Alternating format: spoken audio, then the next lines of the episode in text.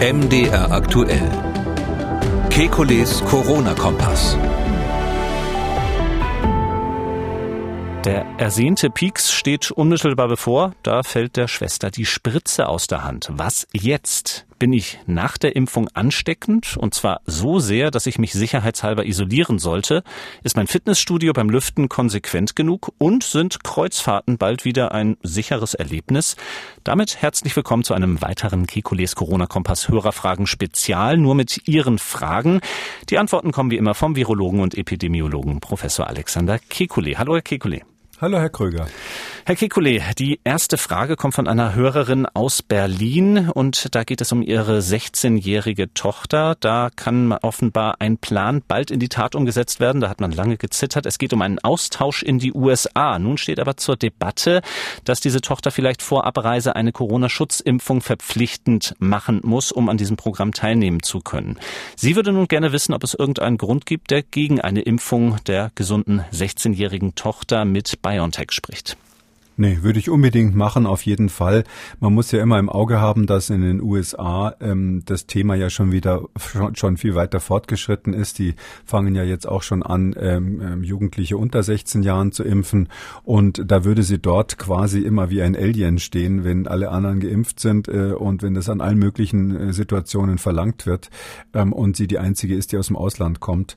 Ich kann vielleicht sagen, das ist vielleicht nur so eine kleine, kleine Stichprobe. Wissenschaftler wollen ja immer gerne ähm, belastbare klare Daten, aber meine persönliche Stichprobe ist, in den USA herrscht interessanterweise eine gewisse Vorsicht gegenüber Europäern und gegenüber Europa. Also viele wollen nicht nach Europa erfahren, weil sie sagen, ja, die haben doch dort diese Pandemie nicht im Griff und vielleicht gibt es da Infektionen und aus diesen Gründen ist es ganz wichtig, um da jetzt an der Uni nicht äh, stigmatisiert zu werden, dass man auch bei so einem Austausch dann ähm, tatsächlich vorher geimpft ist. Wir haben ja in der letzten Ausgabe schon ausführlich über die äh, Vor- und Nachteile einer Impfung bei Kindern gesprochen. Dazu der Hinweis, ähm, es gab einige Nachfragen dazu, die wir gerne in der nächsten Folge aufgreifen werden. Heute geht es nun um die Hörerfragen, die bereits in den Tagen zuvor bei uns angekommen sind.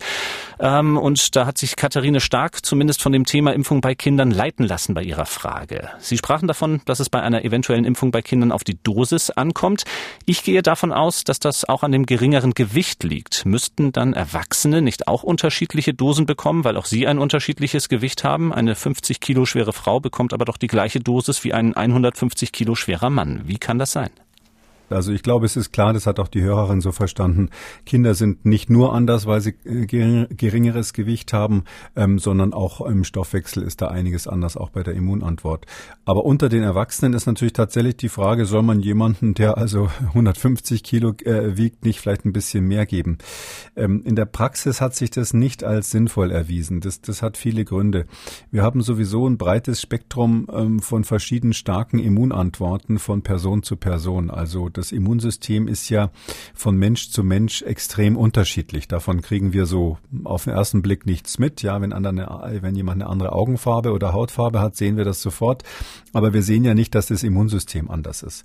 Der eine regiert besser, der andere schlechter. Und äh, der eine vielleicht sogar mit Allergien und der andere ist völlig entspannt nach so einer Impfung. Dieses Spektrum ist viel wichtiger und macht viel breitere Unterschiede auf als ähm, das Körpergewicht, sodass man jetzt sagen muss, die Veränderung nach Körpergewicht würde dann sozusagen diesen einen Parameter fälschlich so in den Mittelpunkt stellen, äh, wo man eigentlich sowieso ganz unterschiedliche Reaktogenität hat bei, äh, bei verschiedenen Personen. Und drum hat man davon abgesehen. Dann äh, kommen wir zum Anruf von Frau Bauschmann aus Deutsch Baselitz und die berichtet von einem na, eher unschönen Erlebnis im Impfzentrum. Mein Schwager ist einbestellt worden zur Impfung mit BioNTech und wo er geimpft werden sollte, fällt der Impfkraft die fertige Spritze aus der Höhe unten auf dem Fußboden. Und da hat die Impfkraft gesagt, hier sehen Sie alles nur in Ordnung und hat geimpft. Es ist ja unhygienisch, wenn das unten auf den Fußboden fällt und die das einfach so nimmt und dann spritzt.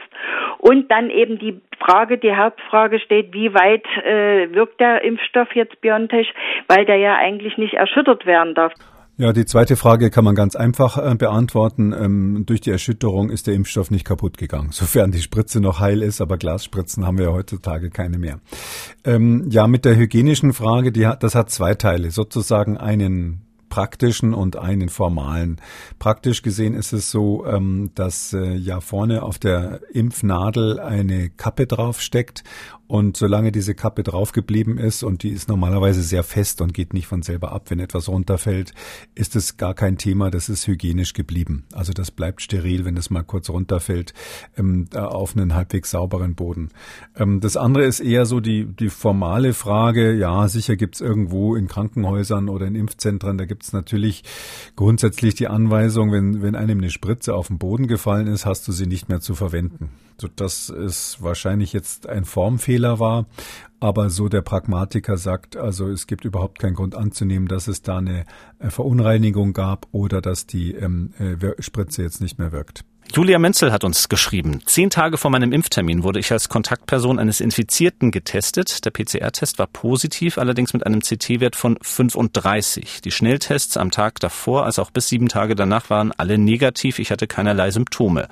Nun meine Frage, bevor ich auf die Impfung verzichte, wäre es nicht sinnvoll, einen Antikörpertest zu machen und nur, wenn Antikörper vorliegen, nicht zu impfen? Es gibt ja Definitionen, die einen CT-Wert von 35 als negativ werten. Hm. Ja, also da wird viel äh, mit diesem CT wird da viel, ähm, sage ich mal, ähm, falsch kommuniziert. Ähm, es ist so, der CT-Wert gibt ja an, nach wie viel Zyklen, Verstärkungszyklen das positive Signal gekommen ist. Und je höher der CT-Wert, desto weniger Virus war am Anfang drinnen in der Probe. Deshalb ist ein hoher CT-Wert quasi eine Aussage dafür, dass ganz wenig Virus drin war. Trotzdem ist es so, dass jedes Labor für seine Maschinen, für seine spezielle Situation ausprobiert, ab welchem CT sind wir denn hier eigentlich positiv.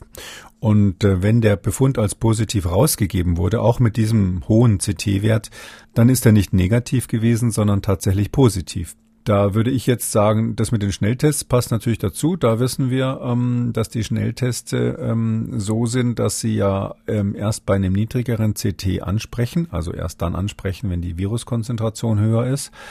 Vor dem ganzen Hintergrund sage ich mal, ich würde da jetzt nicht anfangen, Blut abzunehmen und mich darauf zu verlassen und dann die Frage zu stellen, äh, habe ich jetzt genug Antikörper, ja oder nein? Da gibt's auch keine gut standardisierten äh, Verfahren, die jetzt belegen, ab welchem Antikörperwert man wirklich geschützt wäre. Bei anderen Erkrankungen ja, aber bei Covid haben wir das noch nicht. Ähm, deshalb würde ich einfach empfehlen, ähm, zu impfen. Und wenn, wenn die, wenn sicher ist, dass diese Diagnose gestimmt hat äh, damals, also wenn es äh, der, die PCR technisch richtig gemacht würde, wurde, dann genügt eine eine Impfung. Es wird aber nicht so sein, dass man ähm, irgendwelche größeren Probleme hat, wenn man sich dann regulär nach sechs Wochen nochmal impfen lässt. Mhm, also klare Empfehlung an Frau Menzel. Jörg hat uns angerufen. Auch bei ihm sind die Antikörper der entscheidende Punkt. Allerdings liegt seine Impfung schon hinter ihm. Ich bin vor 16 Tagen mit BioNTech geimpft worden und habe heute aus Interesse und auch um in Anführungsstrichen sicher zu gehen, einen Antikörpertest äh, bei meinem Arzt machen lassen. Leider war dieser in beiden Bereichen, also IgG, IgM, negativ. Und meine Frage ist jetzt, muss ich mir Sorgen um meinen sich bildenden Immunschutz machen. Das kommt jetzt darauf an, ob es die erste oder die zweite Impfung war. Wir wissen, dass ein Teil der Personen nach der ersten Impfung tatsächlich noch keine messbare Antikörperkonzentration auch nach 16 Tagen hat. Normal wäre eher, dass es nach 14 Tagen schon ein Signal gibt. Ähm, da wäre aber zu erwarten, dass die zweite Impfung dann auf jeden Fall einen ganz massiven Anstieg der Antikörper noch bringt. Wenn 16 Tage nach der zweiten Impfung keine Antikörper da sind, dann würde ich mal sagen, es ist kein Grund zu großer Sorge, aber das ist dann schon der Verdacht, dass irgendwie vielleicht die Impfung nicht funktioniert hat. Dann würde ich, wenn das nach der zweiten Impfung tatsächlich der Fall ist, würde ich sagen, vielleicht vier Wochen warten und nochmal testen. Wenn dann auch nichts äh, kommt, dann ist aus irgendeinem Grund die Impfung fehlgeschlagen. Ähnliche Sorgen macht sich Doris Göbel aus München. Sie schreibt, vor zwei Tagen bin ich, 68 Jahre, mit BioNTech geimpft worden und habe zwölf Stunden vor und zwölf Stunden nach der Impfung ein Antihistaminikum als Einschlafunterstützung in niedriger Dosierung eingenommen. Jetzt stellen sich Bedenken bei mir ein, ob ich damit die erwünschte Immunantwort unterdrückt haben könnte, da Antihistaminika ja als Botenstoffe eine Rolle bei der Abwehrreaktion spielen. Das ist, sind ja Medikamente, die viel genommen werden. Diese Antihistaminika werden in erster Linie genommen, um allergische Reaktionen zu dämpfen. Äh, und in zweiter Linie, das ist eigentlich eine Nebenwirkung von diesen Antihistaminika, ähm, werden sie genommen, zum Beispiel als Einschlafmedikamente. Da ist, kann man ja sagen, hier Hogger Night, so eins der äh, bekannten Bestseller, die wir in Deutschland haben. Ähm, das sind die sogenannten, medizinisch gesehen nennen wir die Anti, äh, nennen wir die H1-Antihistaminika. Da gibt es verschiedene Gruppen. Und bei dieser H1-Gruppe ist es so, die haben eigentlich nur eine ganz schwache Wirkung auf die Immunantwort. Also da würde ich davon ausgehen, dass hier absolut nichts passiert ist. Es liegt an folgendem Grund. Ähm, äh, die Antihistaminika greifen bei der allergischen Reaktion relativ spät ein. Wenn man also allergisch reagiert auf irgendetwas, dann gibt es mehrere Stufen von Allergie, die da ablaufen. Das Ganze ist Teil der sogenannten adaptiven Immunantwort, also nicht diese angeborene, sondern die, die auf Antikörpern und äh, aktivierten äh, Lymphozyten äh, basiert. Und ähm, da greifen die relativ spät ein, äh, bei dem Schritt, wo dann sogenannte Mastzellen heißen, die anfangen, ähm, äh, die Immunreaktion so richtig anzufachen. Also das ist das, was dann bei Allergikern so eine Rötung macht oder ähnliches oder Schwellungen.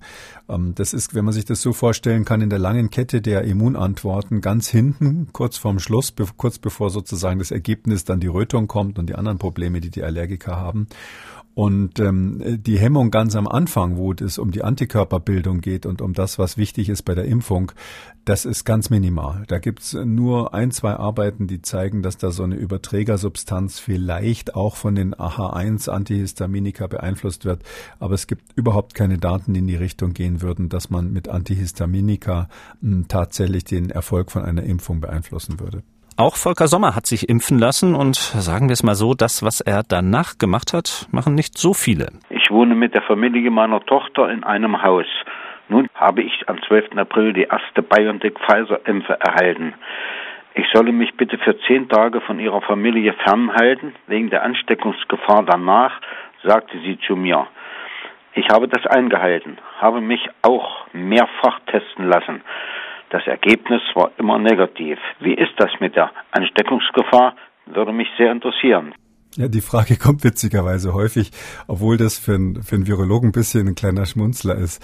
Ähm, ja, das ist so, das ist ja ein Impfstoff, wo kein Virus drinnen ist. Also das äh, nur nochmal, diese, diese Impfstoffe, die wir hier haben, das, die, die funktionieren ja so, dass ein Teil dieses äh, neuen Coronavirus, nämlich das Spike auf der Oberfläche, dass dieses Protein künstlich hergestellt wird im, in, dem, in der geimpften Person.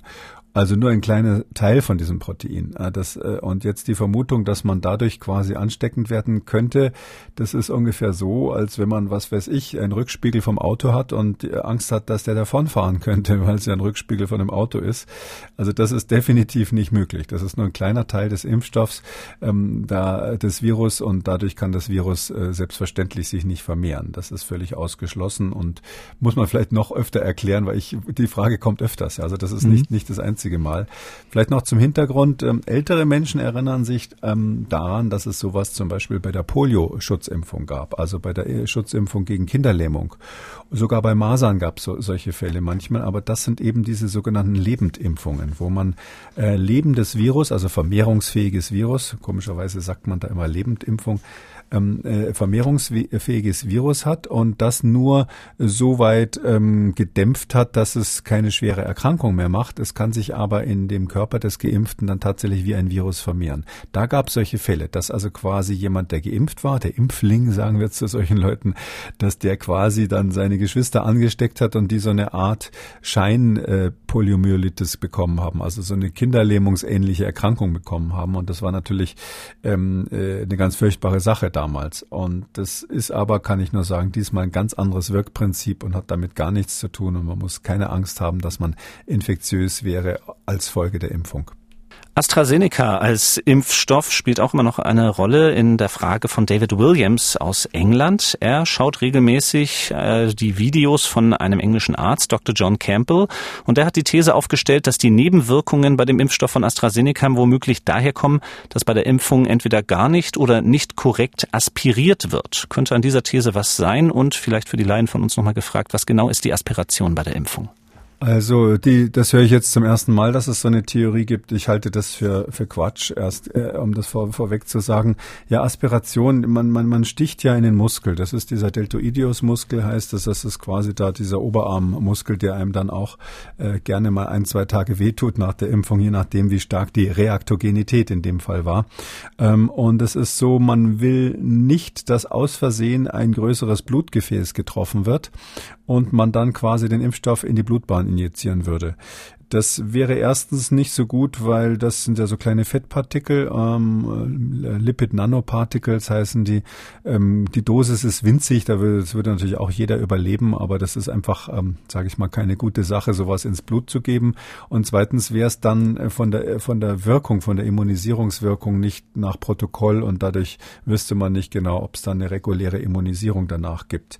Und um zu sicher, ganz sicher zu sein, dass man bei diesem Stich in den Oberarmmuskel nicht ähm, ähm, gerade ein ausgerechnet ein kleines Gefäß erwischt hat, also ein Blutgefäß, zieht man den Kolben äh, der Spritze, nachdem man reingestochen hat, ganz kurz ein Stückchen zurück und schaut dann, äh, ob vorne in der Spritze Blut reinschießt, ob man Blut aspiriert, also ansaugt. As, äh, aspirieren heißt ansaugen. Und ähm, äh, das ist so ein äh, klassischer Handgriff. Also ich würde mal sagen, bei Impfärzten ist das ein absoluter Reflex, das zu machen. Ich kann mir nicht vorstellen, dass das jemand vergisst, wenn er da richtig im Geschäft ist. Und umgekehrt könnte ich mir aber auch nicht vorstellen, dass das irgendeine Rolle spielt, äh, irgendeinen Zusammenhang mit den Nebenwirkungen. Also das müsste ja dann bedeuten, dass man, die Theorie wäre dann, dass quasi da massenweise Blut intravenös injiziert wurde und dadurch, dass das in der Vene statt im Muskel gelangt ist, diese Nebenwirkungen da auftauchen. Also das halte ich für extrem unwahrscheinlich. Sarah Reisland aus Thüringen hat uns geschrieben. Da geht es um die Maskenpflicht an Thüringer Grundschulen. Und seitdem, so schreibt sie, herrscht große Aufregung unter Eltern und Pädagogen. Die Meinungen gehen jedenfalls stark auseinander in ihrer Schule. In manchen Klassen lässt ein nicht unerheblicher Anteil der Eltern ihre Kinder seither zu Hause, weil sie die Maskenpflicht als Gefahr für die physische und psychische Gesundheit der Kinder ansehen. Insgesamt also große Verunsicherung. Nun schreibt sie, ich habe schon selbst nach Studien hierzu gesucht, kann aber nichts Aussagekräftiges besonders für die Altersgruppe finden. Es gibt Empfehlungen Empfehlungen, zum Beispiel vom Bundesverband der Kinder- und Jugendärzte. Aber worauf stützen sich diese? Könnten Sie die aktuelle Studienlage hierzu bewerten und eine Stellungnahme zur Verhältnismäßigkeit des Tragens eines Mund-Nasenschutzes für Grundschulkinder geben? Ja, das ist äh, tatsächlich eine Diskussion, die ja schon sehr, sehr lange äh, im, im, Schwange ist. Ähm, anfangs hatte ich ja, gehörte ich ja zu denjenigen, die gesagt haben, wir brauchen dringend die Maske in geschlossenen Räumen und zwar am besten immer und überall mit wenigen Ausnahmen. Da hat sich dann später auch das Robert Koch Institut ähm, äh, dieser Meinung angeschlossen. Auch in den USA gab es einen Prozess, wo die anfängliche Ablehnung der Masken dann äh, quasi in eine dringende Empfehlung umgekehrt wurde. Bei mir war es dann so, dass ich eigentlich von Anfang an gesagt habe, ich würde Grundschüler, ohne irgendeine Studie zu haben, ich würde Grundschüler davon ausnehmen aus psychologischen, pädagogischen Gründen und stattdessen, das muss so letztes Jahr im April, Mai gewesen sein, ähm, stattdessen ähm, Schnelltests für diese äh, Grundschüler anzubieten. Die Leopoldina, also die Akademie der Wissenschaften, hat damals eine Empfehlung dann rausgegeben und gesagt, auch Grundschüler sollen die Maske tragen.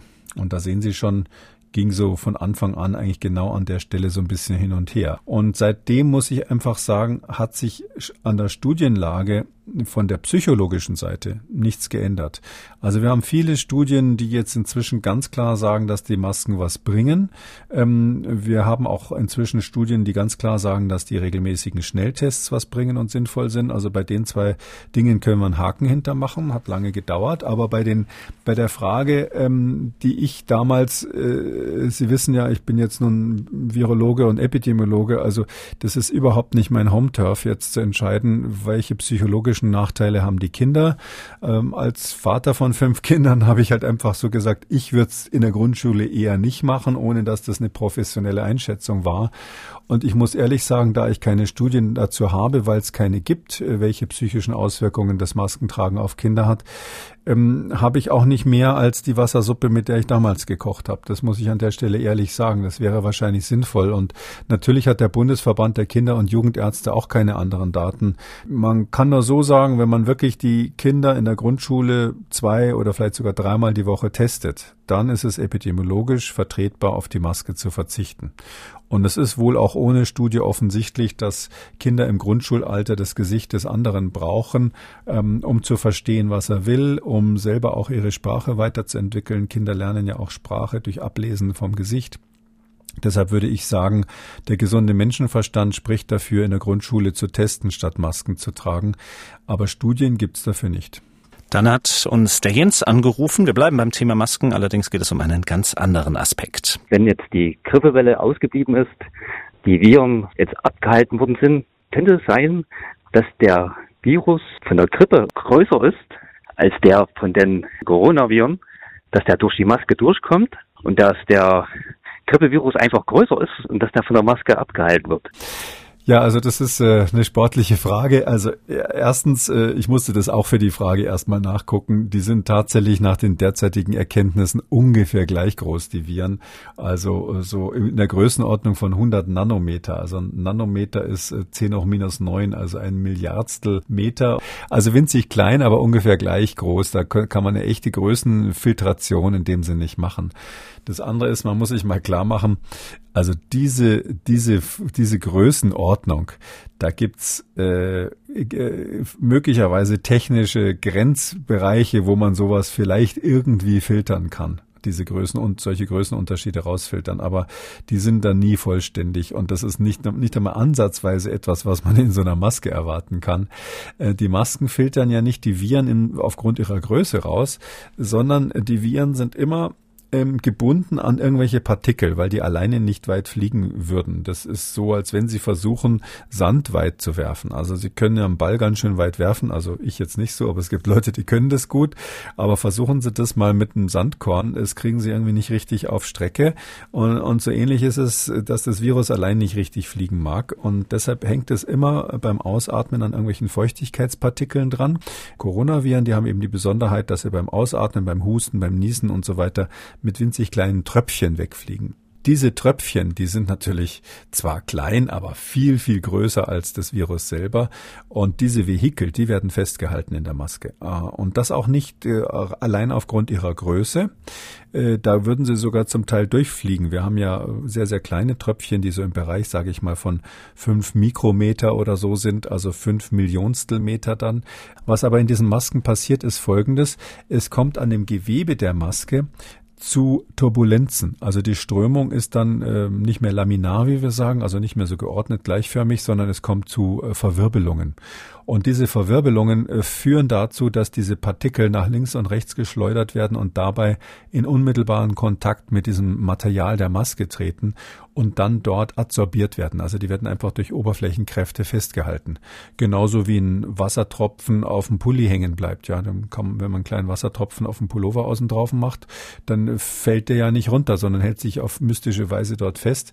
Und so ist es so, dass diese Tröpfchen quasi in dem Gewebe hängen bleiben durch ähm, Oberflächenkräfte und äh, weil sie dorthin verwirbelt wurden. Das ist der Mechanismus, wie diese Masken funktionieren. Die haben jetzt nicht sozusagen technisch gesehen den Charakter eines Siebes. Greifen wir mal das Bild vom Ballwurf auf und kommen sozusagen zum Sport. Ähm, aus Hamburg hat uns folgende Zuschrift erreicht. Obwohl hier strenge Corona-Regeln herrschen, dürfen wir bei einem bekannten Fitnessstudio gegen Vorlage eines ärztlichen Attestes wieder trainieren. Das tut mir und meinem Rücken auch sehr gut. Ständiges Maske tragen ist Pflicht und es können bis zu 20 Personen zeitgleich trainieren. Beim letzten Termin fühlte ich mich allerdings sehr unwohl, weil kaum gelüftet wurde. Erklärt wurde es damit, dass zweimal pro Stunde Stoß oder quer gelüftet wird. Das reiche aus. Nun hat das Studio optimale Möglichkeiten. Es hat Fenster Fenster an allen vier Wänden und im Treppenaufgang, sodass eine ständige Durchlüftung gewählt werden könnte. Das wird aber wohl deshalb nicht gemacht, weil einige Trainierende Zugluft fürchten. Reicht die Stoßlüftung bei einer derartigen körperlichen Anstrengung wie im Fitnessstudio aus? Ja, entscheidend ist hier das Volumen, das Luftvolumen im Raum. Also wenn das ein sehr großer Raum ist und die Menschen großen Abstand voneinander haben, ich sag mal beim Trainieren würde ich auf jeden Fall auf mindestens drei Meter gehen, ähm, weil man beim schweren Atmen auch mehr Feuchtigkeit ausatmet, damit theoretisch mehr Viruspartikel.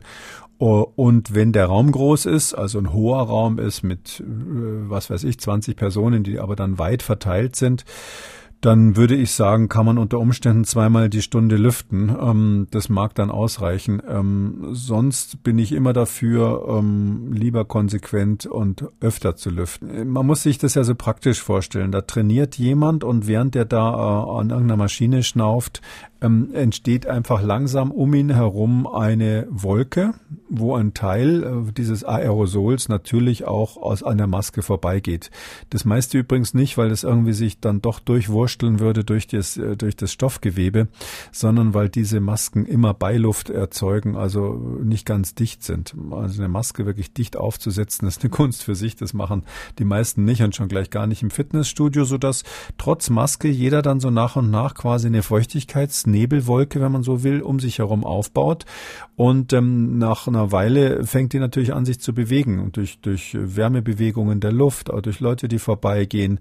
Solche Untersuchungen hat man im Flugzeug sehr detailliert gemacht, äh, so man schon davon ausgehen kann, wenn das eine Weile läuft, und ich weiß jetzt nicht, ich schätze schon, dass jemand, der da trainiert, dann schon eine halbe Stunde lang da ähm, schuftet, ähm, dass eben dann diese Wolke dann sich auf den Weg macht durch den Raum. Und äh, da ist es gut, sie zu unterbrechen und zu stoppen, bevor sie beim nächsten angekommen ist. Und das heißt also im Klartext am besten ständig eine, eine leichte Dauerbelüftung zu haben oder vielleicht alle 10, 15 Minuten schon Stoßlüftung zu machen. Das wäre sozusagen meine Empfehlung, falls der Raum nicht sowieso extrem groß ist. Dann kommen wir zu eigentlich meiner Lieblingsfrage und zwar, weil Doris Reuter nun wirklich einen großartigen Forschergeist beweist. Mein Mann und ich hatten Ende März eine Corona-Infektion mit leichtem bis mittlerem Verlauf und fühlen uns inzwischen wieder komplett genesen. Nun hat die Spargelsaison begonnen und uns ist aufgefallen, dass unser Urin nach dem Genuss von Spargel nicht mehr in Anführungszeichen duftet.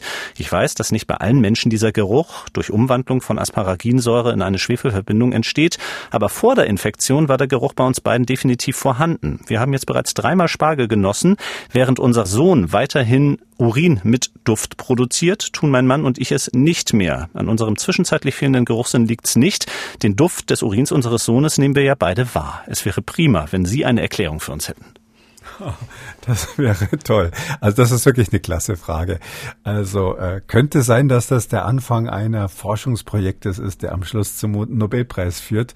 Aber da kann, die kann ich tatsächlich nicht beantworten. Außer dass ich jetzt das Wort Duft an der Stelle, ähm, ich gehöre zu denen, wo man, wo man das riecht nach dem Spargelessen. Ich kann das jetzt nicht so ganz als Duft bezeichnen, aber vielleicht kann man ja auch glücklich sein, dass es nicht mehr stinkt nach dem Spargelessen. Tatsächlich ist es so, dass diese Umwandlung ja in den Nieren wohl stattfindet. Bei den Menschen, wo es so ist, die allermeisten haben ja diese Enzyme, die ähm, ähm, den Spargel, der ja zu den Liliengewächsen gehört, so ein knoblauchartiges äh, äh, Gemüse daher ist. Äh, und ähm, deshalb ahnt man auch, warum es dann stinkt hinterher. Bei einigen wandelt sich das um, bei anderen nicht. Bei den meisten ist es der Fall. Dass diese Fähigkeit jetzt plötzlich gerade bei zwei Personen verloren sein soll, hm, das ist echt komisch. Also ich würde es nochmal mit Morgenurin versuchen. Das ist so, ähm, dass wenn man abends den Spargel isst und dann morgens den allerersten Urin testet, der ist so hoch konzentriert, da muss es eigentlich stinken.